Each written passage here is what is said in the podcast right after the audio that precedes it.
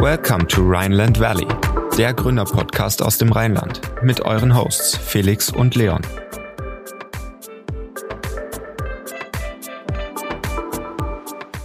Herzlich willkommen zur fünften Folge Rheinland Valley, dem Gründerpodcast aus dem Rheinland. Heute bei uns zu Gast Christoph Ritschel, der Gründer von Möbel Fürst. Er hat einen sehr interessanten Werdegang hingelegt und erzählt uns seine Story und wie es zur Gründung von Möbel Fürst kam. Und jetzt los geht's. Herzlich willkommen im Rheinland Valley, der 30-minütige Gründerpodcast für zwischendurch. Heute mit unserem fünften Podcast-Gast Christoph Ritschel von Möbel Fürst, ein Onlinehandel für Designermöbel. Hallo Christoph. Ja, ich grüße euch. Schön hier zu sein. Viele Grüße aus Bonn. Jawohl, wir freuen uns auch sehr. Das ist eine äußerst interessante Branche, in der du da bist. Vielleicht erzählst du mal kurz, genau, wer du bist und, und was du machst. Ja, mein Name ist Christoph Ritschel, 31 Jahre alt, bin in dritter Generation im Möbelhandel aktiv. Wir haben 2016 die Online-Plattform Möbel First gegründet mit, der, mit dem Ziel, den stationären Einrichtungshandel zu unterstützen. Wir haben in, in Deutschland relativ viele kleine Einrichtungshäuser noch. Das heißt, der Markt ist fragmentiert. Gibt zwar auch viele große.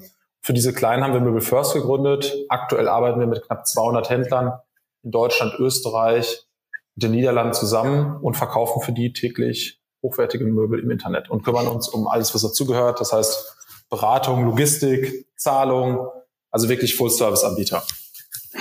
Du hast es gerade schon angesprochen, ihr seid in Bonn ansässig. Ähm, bei unserer Recherche haben wir gesehen, ihr habt ursprünglich in Köln gegründet. Ähm, wieso das Rheinland und wieso jetzt Bonn als Standort? Ähm, ja, das hatte Gründe damals. Wir sind in Köln relativ stark gewachsen in den ersten äh, ein, zwei Jahren. Und damals war es so, das wird sich jetzt natürlich durch Corona ändern, ein Stück weit zumindest, dass die, die Büroflächen in Köln sehr rar waren. Das heißt, ich sag mal, du hast alles gefunden bis 100 Quadratmeter ähm, und alles darüber, ich sage jetzt mal zwischen 300 und ähm, ich sage jetzt mal 400 Quadratmeter, war sehr, sehr schwierig zu bekommen. Und ähm, dann haben wir gesagt, okay, wir schauen auch mal im benachbarten Bonn und hatten dort, weil wir in Bonn studiert haben, auch noch Freunde und Netzwerk. Und dann haben wir gesagt, komm, dann gehen wir doch nach Bonn rüber. Und das äh, hat gut geklappt. Ja, sehr interessant. Ähm, jetzt gehen wir mal auf die, auf die Ursprungs, Ursprungsidee ein. Wir haben ähm, bei unserer Recherche gesehen, dass dein Großvater ja in den äh, 1950er Jahren das erste Möbelshandelsunternehmen gegründet hat und Erfolg, das hat sich erfolgreich am Markt etabliert. Ähm, hat dein Großvater dich inspiriert und ist das auch so, dass ihr das jetzt in der dritten Generation, glaube ich, schon macht? Ähm, war dein Großvater der Auslöser für diese überhaupt diese ganz in diese Möbelindustrie zu gehen?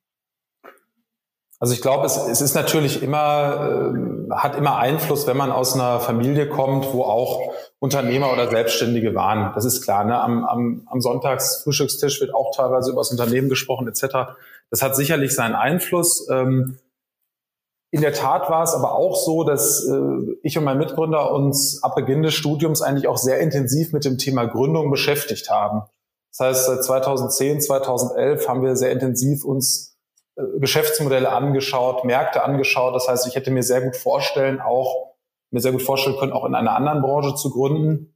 Es hat natürlich Vorteile, äh, wenn man in einer Branche gründet, in dem man ähm, auch schon vernetzt ist, in dem man ähm, ja auch die Prozesse und die Abläufe kennt. Das hilft natürlich, aber es hat natürlich auch manche Nachteile, weil man natürlich nicht mehr ähm, ja so ganz blauäugig rangeht und Blauäugigkeit kann auch manchmal helfen.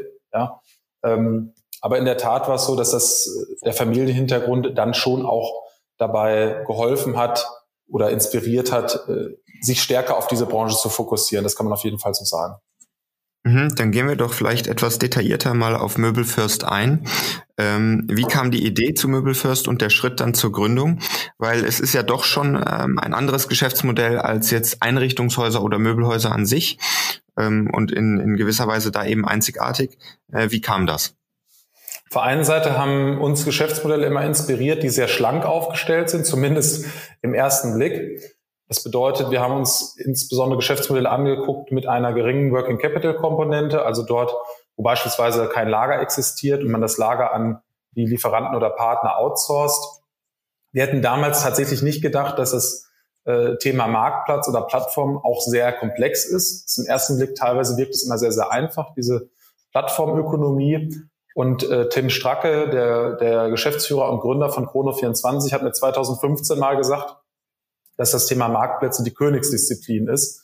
Ähm, das wollte ich damals nicht so wirklich wahrhaben oder glauben. Ähm, man hat dann im, im Laufe der Gründung aber verstanden, wie komplex das Thema dann doch ist. Ähm, warum haben wir das damals gemacht oder warum haben wir uns mit dem Thema beschäftigt? Wir haben uns Geschäftsmodelle angeschaut ähm, im Möbelhandel, die Möbelhändlern, stationäre Möbelhändlern dabei helfen sollen, im Internet Geschäft zu machen. Wir haben festgestellt, da gibt es einige wenige Listing-Plattformen, da gibt es auch, sag mal so, Referral-Seiten, ähm, aber es gab keine Full-Service-Plattform-Lösung. Da haben wir gesagt, hey, das könnte doch eine spannende Nische sein, sich das mal genau anzuschauen. Und vor dem Hintergrund haben wir dann Möbel First gegründet. Ja, sehr interessant. Ähm, du hattest aber, glaube ich, auch schon früh das Ziel, keine klassische Karriere zu durchlaufen. Wann war dir klar, dass du was Eigenes erschaffen willst? Du hast ja, um mal kurz auf deinen Werdegang ähm, einzugehen und das zeitlich einzuordnen, äh, hast an der Hochschule Bonn-Rhein-Sieg deinen Bachelor gemacht und hast danach, aber bist danach direkt ins Arbeitsleben eingestiegen. Vielleicht erzählst du da mal kurz etwas zu. Ich habe nach dem Abitur erstmal eine klassische Ausbildung gemacht, damals in der Küchenmöbelindustrie bei der Firma Nobilia, ist Marktführer für, für Einbauküchen, bauen so am Tag so knapp dreieinhalbtausend Küchen, haben so 1,1 Milliarden Umsatz, also ein, so ein richtig klassischer Hidden Champion äh, aus der ostwestfälischen ähm, aus der ostwestfälischen Industrie. Ich bin gebürtiger Reda Wiedenbrücker in der Nähe von Gütersloh, wo auch die ganzen Firmen wie Miele, Bertelsmann etc. sitzen. Und da ist es oft so, wenn man aus einer Kaufmannsfamilie kommt, dass man vom Studium erstmal eine Ausbildung macht. Das heißt, dort wurde eine Ausbildung gemacht und ähm, habe dann während des Studiums in Bonn mir aber auch schon so ein bisschen so diese Startup-Szene einfach mal angeschaut, habe mal beim Hightech Gründerfonds ähm, eine Zeit lang gearbeitet und habe dann während des Studiums nochmal für mich auch den Bereich äh, Beratung entdeckt, habe bei Roland Berger ähm, eine Zeit gearbeitet, Praktikum und nach dem Praktikum, also das Jahr vor der Gründung, dort im Bereich Public Consulting verbracht, war eine sehr spannende, sehr lehrreiche Zeit.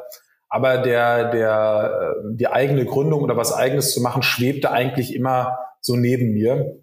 Und dadurch, dass ich mich immer sehr intensiv auch in meiner Freizeit mit dem Thema beschäftigt habe, kann ich auch jedem nur empfehlen, wer interessiert ist oder Spaß daran hat, einfach mal die gängigen Startup-Magazine oder auch klassischen Magazine oder Newsletter, Newspaper wie Handelsblatt, Wirtschaftswoche, Deutsche Startups Gründerszene einfach mal zu lesen, zu abonnieren, ähm, dann kann man sich mit der Thematik immer mal so ein bisschen beschäftigen und sieht natürlich auch, wie die Märkte so funktionieren. Und äh, da hatte ich einfach immer schon großes Interesse dran. Mhm, ich glaube, das ist eine essentielle Kombination, so die eigene Weiterbildung ähm, in, in theoretischer Hinsicht, aber auch dann die praktische Erfahrung ähm, aus den ersten Gründungsschritten. Jetzt haben wir deinen Werdegang noch nicht ganz quasi bis, äh, bis heute durchlaufen, sondern sind ähm, bei Roland Berger mehr oder weniger stehen geblieben. Danach kam ja die Gründung von Möbel First und noch ein Masterstudium ähm, an der WHU, was du, glaube ich, jetzt zeitnah äh, abschließen wirst. Ähm, wie kam da die Entscheidung, das, das Masterstudium nochmal quasi parallel zur Gründung obendrauf zu setzen? Ja, es hatte verschiedene Gründe. Auf der einen Seite ähm, haben wir natürlich sehr, sehr jung gegründet. Das heißt, ähm, als junger Gründer kann man, glaube ich, nicht alle Komponenten unbedingt abbilden. Das heißt, das Thema Weiterbildung sollte auch immer aus unserer Sicht eine Komponente sein. Ähm, wir haben uns aber wirklich in den ersten vier Jahren rein auf das Thema Execution konzentriert, das Produkt an den Markt zu bringen. Äh, die ersten Jahre, wie ihr sicherlich auch in den anderen Podcast-Folgen schon gesagt habt, sind in einer, in, einer, in, einer, in der Gründung natürlich immer sehr turbulent. Es gibt Hochphasen, es gibt Phasen, wo man quasi wieder sehr darum kämpft, dass es das Unternehmen überhaupt gibt. Ähm, wir haben ja auch einige Finanzierungsrunden gemacht. Diese Zeiten waren auch sehr, sehr spannend. Und wir haben aber dann jetzt nach vier Jahren letztes Jahr gesagt, okay, das Unternehmen läuft profitabel, wir wachsen jedes Jahr, äh, wir haben Strukturen geschaffen, wir haben ein Team aufgebaut. Ähm, wir investieren jetzt auch nochmal Zeit in die eigene, in die eigene Management-Ausbildung, weil natürlich jemand, der mit 40 ein Unternehmen gründet und vorher äh, verschiedene Branchen durchlebt hat, der hat natürlich nochmal ein anderes Mindset, ein anderes Know-how. Und die WAU erschien uns da einfach optimal für. Ähm, 2014 hatten wir das erste Mal Kontakt mit der WAU über die Idea Lab. Viele gute Freunde haben an der WAU studiert. Nikolai Fritz beispielsweise, der jetzt auch viele Jahre bei Roland Berger war und ähm, in Stuttgart Fedora aufgebaut hat von Rocket. Ähm, also einfach tolle Leute, mit denen wir sehr gut befreundet sind. Da haben wir gesagt, okay, das passt. Und jetzt nach, nach der Zeit muss man wirklich sagen, es war die absolut richtige Entscheidung und ähm, kann ich auf jeden Fall jedem empfehlen, der im Bereich äh, Gründung, Startup und äh, eine erstklassige Management-Ausbildung sich umschaut, sollte auf jeden Fall die WHU sich auch einfach mal angucken, ähm, weil die Leute einfach super sind. Ja, da haben wir dann schon wieder das nächste Learning, dass man sich auf jeden Fall auch, wenn man gerade in diesem, dass man sich erstmal mit dem Startup-Bereich generell auseinandersetzen sollte, wenn man jetzt irgendwie mit dem Gedanken spielt, zu gründen, aber dass auch gerade dieses Connecten zu anderen Gründern und zur Startup-Szene Szene, ähm, generell auch ein, ein sehr großer Punkt ist. Ähm, dann gehen wir mal auf Möbel First ein bisschen, gehen wir mal ein bisschen weiter ins Detail. Wie funktioniert euer Revenue Model? Kriegt ihr Provisionen von Möbelhäusern pro Verkauf oder wie läuft das ganze Businessmodell eigentlich ab? Also grundsätzlich muss man erstmal sagen, dass ein Geschäftsmodell sich natürlich auch im, im Laufe der Gründung ändern kann. Wir haben das auch einmal gemacht und es war die absolut richtige Entscheidung. Ähm, es war keine einfache Entscheidung. Wir haben da auch lange mit uns gewonnen, aber wir haben einfach gemerkt, das erste Geschäftsmodell, was wir für Möbelfirst aufgesetzt hatten, hat einfach zu wenig, zu wenig Marge erwirtschaftet. So und ähm, wir haben dann nach anderthalb Jahren gesagt, okay, wir ändern unser Geschäftsmodell. Das heißt, wir haben jetzt ein ein klassisches Handelsgeschäft tatsächlich. Das heißt, wir kaufen zu einem vorher definierten Einkaufspreis bei unseren Händlern die Produkten ein, haben dann einen Verkaufspreis auf unseren Verkaufskanälen, möbelfirst.de beispielsweise, und die, die Spanne dazwischen ist unsere Marge. Und kombiniert wird dieses Geschäftsmodell, was ich sage jetzt mal 95 Prozent unserer Umsatzerlöse ausmacht, wird gekoppelt mit einem Subscription-Modell. Das bedeutet, die Möbelhändler, die mit uns zusammenarbeiten, unsere Lieferanten, äh, zahlen einen monatlichen Beitrag an uns, der ist aber sehr gering. Warum? Weil alle unsere Händler, mit denen wir zusammenarbeiten, in der Regel kleine mittelständische Familienunternehmen sind. Und wir haben gesagt, die Eintrittsbarriere muss sehr gering sein, bei uns mitzumachen. Das ist auch nochmal ein Thema, was sehr, sehr wichtig ist, glaube ich. Wir haben immer nach dem Grundsatz gelebt und gearbeitet. Wir machen nichts umsonst. Es gibt keine Testphase, es gibt keine Goodies etc. Wir müssen hier Geld verdienen von Anfang an. Aber wir müssen es jedem ermöglichen, mit einem geringen Risiko bei uns zu starten. Das war das eine Thema. Deswegen ist dieses Subscription Model ähm, auch nur hat nur einen minimalen Anteil, aber es hat eine politische Wirkung, nämlich dass die Leute, die für etwas zahlen, die Dinge auch ernster nehmen. Und gerade wenn man eine konservative, ähm, ja, ich sage jetzt mal teilweise auch von sehr starken Unternehmern geführten Branche digitalisiert, ähm, ist es einfach wichtig, dass man so ein gewisses Commitment hat. Und das, dabei hat uns dieses Subscription Model geholfen und ähm, in Kombination mit der mit der Verkaufsmarge, die wir erwirtschaften, weil wir sind wir sind selber Verkäufer, wir wollen Erfolg für unsere Händler, ist das für uns so ein sehr gesundes Geschäftsmodell. Ja, äh, in dem Kontext haben wir uns auch die Frage gestellt, wie kapitalintensiv das Geschäftsmodell ist. Du hast es gerade gesagt, ihr habt ähm, im Laufe der Zeit auch euer, euer Businessmodell beziehungsweise Revenue Model so ein bisschen pivotiert, sage ich jetzt mal. Ähm, das heißt, Mittlerweile finanziert ihr die ähm, Möbel vor, so wie ich es jetzt verstanden habe. Ähm, das ist ja eine erhöhte Kapitalintensität. Ähm, wie ist da die Kapitalstruktur aufgebaut, dass ihr in der Lage seid, die Produkte vorzufinanzieren? Du hast es auch ganz am Anfang schon gesagt, ihr hattet oder habt immer noch Investoren beteiligt. Ähm, wie sieht da die Kapitalstruktur aus und wie finanziert ihr die Produkte vor, äh, dass das möglich ist? Ja, in der Tat ist es so, dass wir nach wie vor das Working Capital outsourcen. Das heißt, wir kaufen die Produkte erst bei unseren Händlern, wenn wir selber dafür einen Kunden haben. Das heißt, ähm, sind also, was die Kapitalstruktur ähm, weiterhin sehr schlank aufgestellt. Ähm, in der Tat ist es natürlich so, wenn man einen Marktplatz betreiben möchte und den auch, ähm, ich sage jetzt mal, fundiert aufsetzt, braucht es Kapital.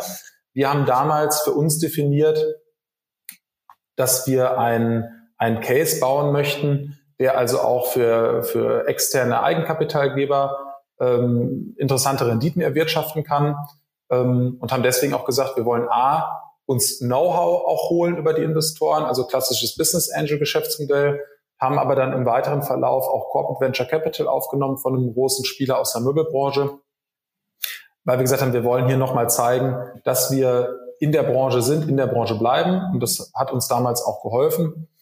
Ähm, auf der anderen Seite war uns aber auch immer wichtig, dass wir relativ schnell profitabel werden. Also wir haben uns teilweise gegen Wachstum, aber für Profitabilität entschieden, weil das einfach unser Gründergehen ist. Das heißt, wir sind nicht unbedingt die Typen Gründer, die ähm, jahrelang viele Millionen verbrennen, ähm, was aber immer eine Frage des Geschäftsmodells ist. Also das kann auch richtig und gut sein. Für uns persönlich war es einfach die Entscheidung, wir möchten relativ schnell profitabel werden und dann ähm, mit einer guten Geschwindigkeit jedes Jahr auch zweistellig wachsen, aber nicht um jeden Preis. Mhm.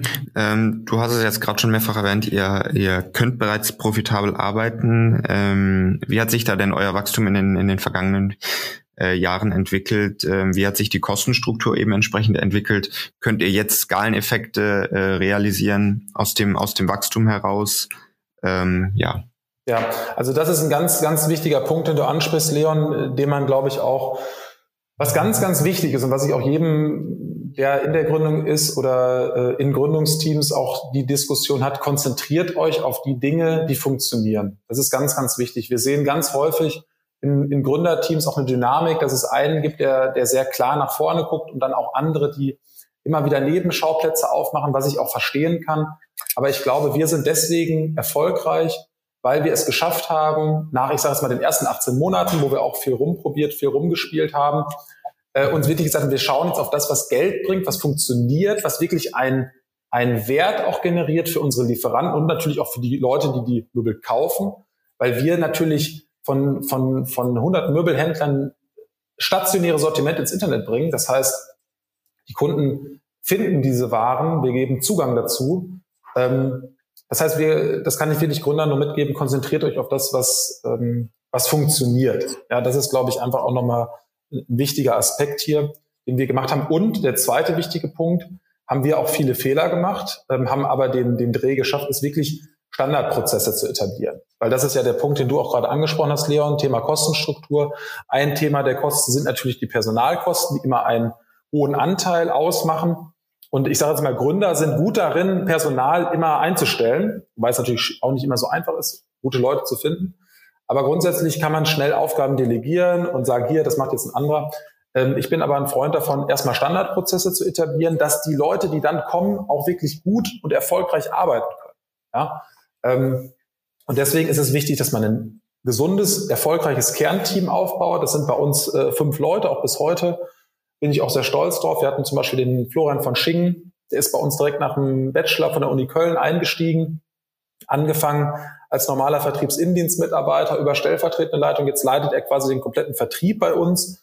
Ähm, was auch äh, schön zu sehen ist, also es geht um Beharrlichkeit, es geht um Demut ähm, und es geht darum, auch einfach gerne für eine Sache zu arbeiten und ähm, das klassische Startup-Bild, äh, Felix, du hast es ja gerade auch angesprochen, ich rate vielen Gründern auch davon ab, am Anfang immer auf Gründerveranstaltungen zu gehen, sondern konzentriert arbeiten, konzentriert euch auf das, was, was, was wichtig ist und das sind nicht unbedingt die Veranstaltungen, wo viele Marketeers unterwegs sind, äh, Anwälte, Berater, die was verkaufen wollen, äh, andere Gründer, die euch erzählen, wie toll alles läuft. Also konzentriert euch erstmal auf euer Geschäft. Das kann, da kann man ja natürlich trotzdem machen, diese Veranstaltung. Das ist ja auch, macht auch Spaß. Aber man muss jetzt nicht jede Woche auf irgendeiner Gründerveranstaltung rumhängen. Das reicht auch, wenn man das einmal im halben Jahr macht. Ähm, und das ist, glaube ich, einfach nochmal ein wichtiges Thema, dass man sich einfach wirklich fokussiert, konzentriert und neben dem äh, neben der Dynamik ähm, der Konzentration eben auch guckt, dass man sein Privatleben klar hat. Ne? Ich sage auch immer, man gründet nie alleine. Ja, also man muss das auch den Eltern erklären, der Freundin und wem auch immer. Und das ist natürlich hilfreich. Äh, Leon, du fragtest das ja, wenn man aus einem selbstständigen Haushalt kommt, ist das äh, manchmal ein bisschen einfacher. Ähm, aber das ist auch eine wichtige Komponente. Ne?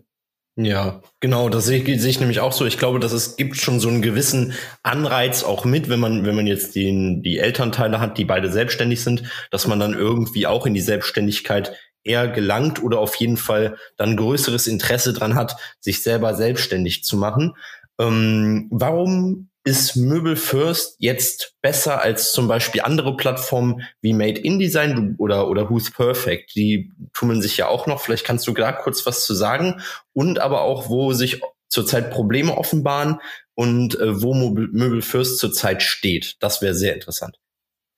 Also der, das entscheidende Alleinstellungsmerkmal äh, von Möbel First ist, dass wir erstens Sortimente im Internet anbieten, ähm, die oft im Internet gar nicht zu finden sind. Das sofort verfügbar. Wir haben ansonsten bei den Produkten, die wir verkaufen, also Produkte zwischen zwei und 10.000 Euro, oft eine sehr lange Lieferzeit, weil es Bestellware ist on demand. Unsere Produkte sind sofort verfügbar. Und das Ganze zu einem attraktiven Preis. Und diese Kombination ähm, aus einem ausgewählten Sortiment, sofortige Verfügbarkeit und guter Preis ähm, ist unser Wettbewerbsvorteil im Bezug auf unsere Marktbegleiter. Natürlich haben wir auch Herausforderungen. Die Corona-Pandemie hat letztes Jahr den Möbelhandel natürlich grundsätzlich äh, eher nochmal gestärkt, weil die Leute sind weniger reisen gegangen, haben sich zu Hause eingerichtet. Die Leute, die Geld haben, werden in der Regel auch in Krisen oft reicher. Das hat der Möbelhandel auch gemerkt. Aber natürlich ist es jetzt auch so, seit äh, knapp drei Monaten sind auch dort die Geschäfte geschlossen. Das heißt, auch hier kommt natürlich die Krise jetzt an. Und auf der anderen Seite muss man auch sagen, dass wir eine sehr ähm, eine sehr, sehr kleine Branche sind. Das heißt, die Entscheider, ähm, die Lieferanten, die Händler sind alle bestens untereinander vernetzt und sind einfach grundsätzlich konservativ. Das, das muss man einfach sagen. Das heißt, äh, Innovation, Entscheidung etc. werden gerne vertagt. Es wird sich äh, langsam entschieden, was man auch verstehen kann teilweise, wenn natürlich Unternehmen über Jahr, Jahr, Jahr, Jahrzehnte aufgebaut wurden, stellt natürlich auch was dahinter.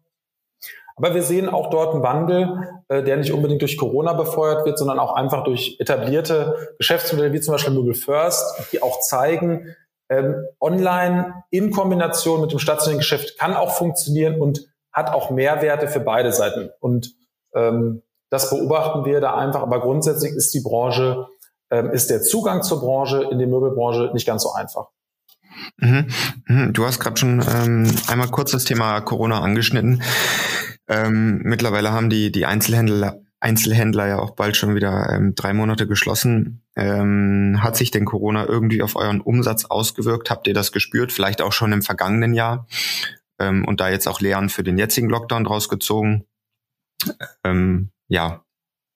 Also in der Tat ähm, war es bei uns ein bisschen umgekehrt, ja, weil ähm, als der, als die Läden das erste Mal geschlossen wurden, haben wir natürlich ähm, deutlich stärker abverkauft. Das heißt, der Umsatz ist, ist stark gestiegen. Als die Geschäfte dann aber wieder aufgemacht haben, ist unser Umsatz äh, teilweise eingebrochen, Warum? Weil wir ja unsere Produkte aus dem stationären Handel bekommen. Und der stationäre Handel hat dann nach Ladenöffnung wieder sehr, sehr gut abverkauft. Das heißt, unser Sourcing, unsere, ähm, unser Supply wurde eingeschränkt und das führt dazu, dass wir weniger verkaufen können.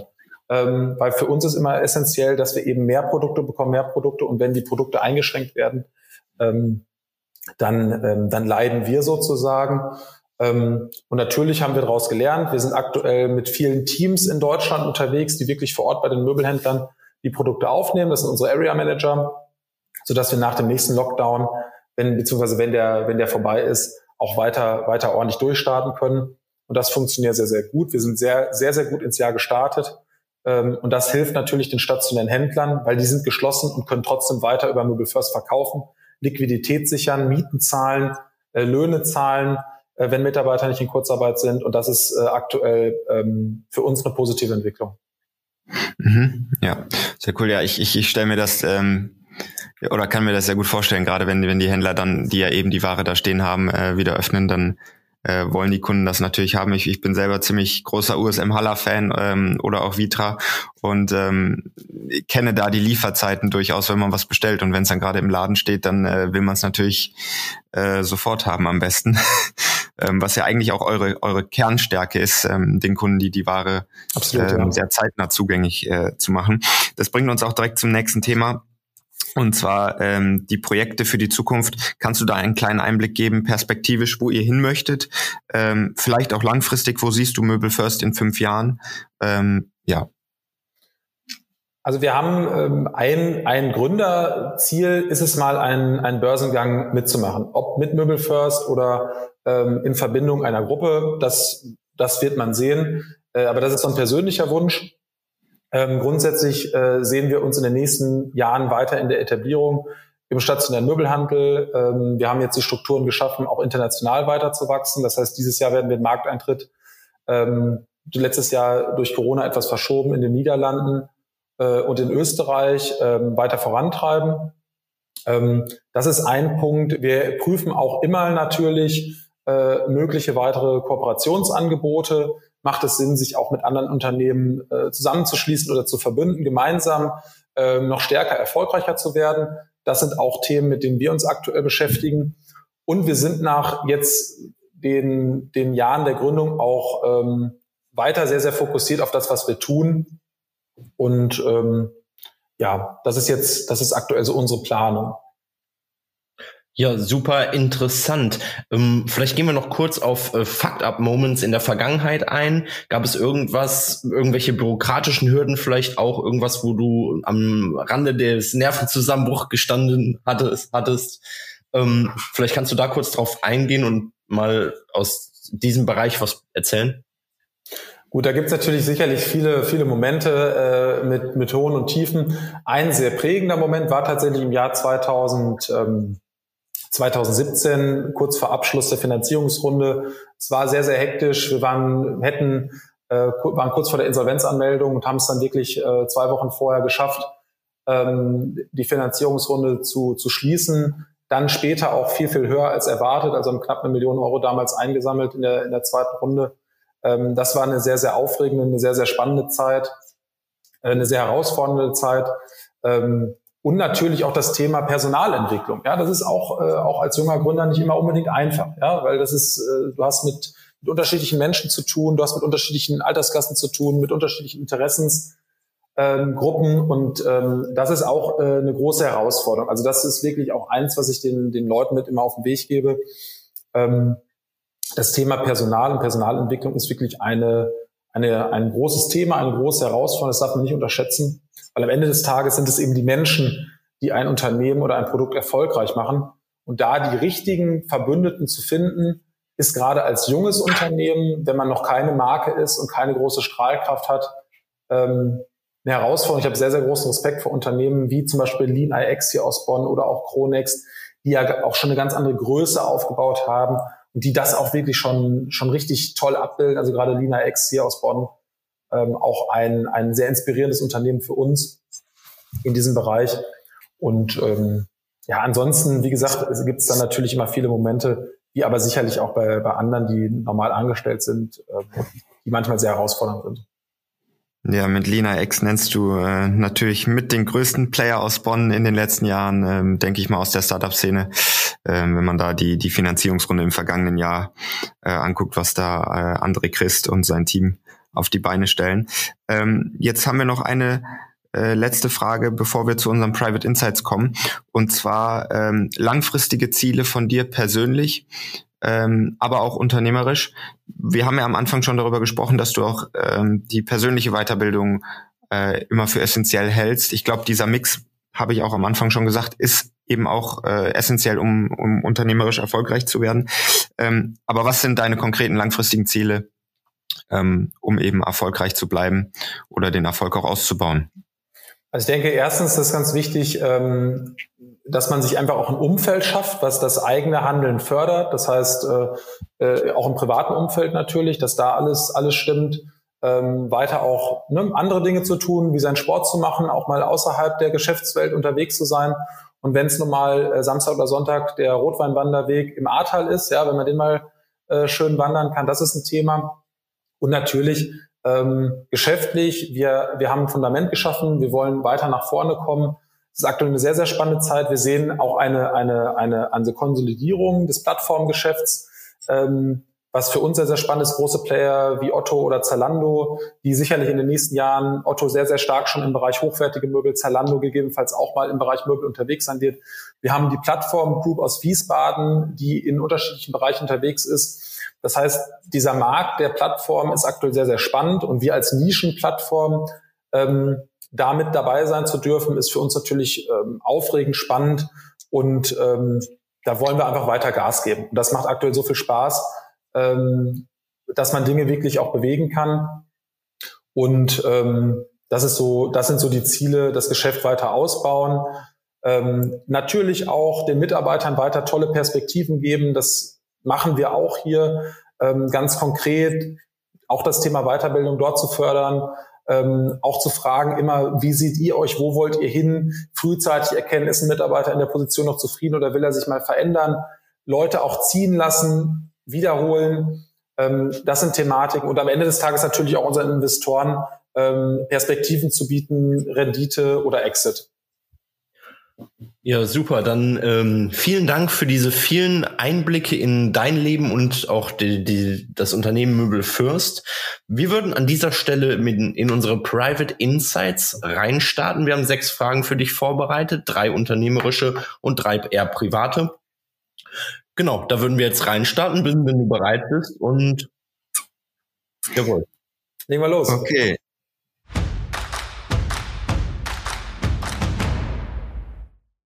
Okay, dann fange ich mal an. Ähm, alleine oder im Team gründen? Im Team. Ähm, haben dir deine Studiengänge beim Gründen spürbar geholfen? Ähm, oder sagst du, ich hätte es vielleicht doch auch anders machen können? Haben geholfen, aber am Ende des Tages muss man selber die Ärmel hochkrempeln. VC oder Business Angel? Beides. Okay, dann kommen wir jetzt zu den eher privaten Fragen. Sessel oder Couch für einen Filmeabend? Ah, auf jeden Fall Couch, weil da kann man zu zweit äh, sich schön gemütlich drauf machen. Dein Lieblingsmöbeldesigner? Tatsächlich Rolf Benz. Und für die Inneneinrichtung hast du lieber gemalte Bilder an den Wänden oder Fotos?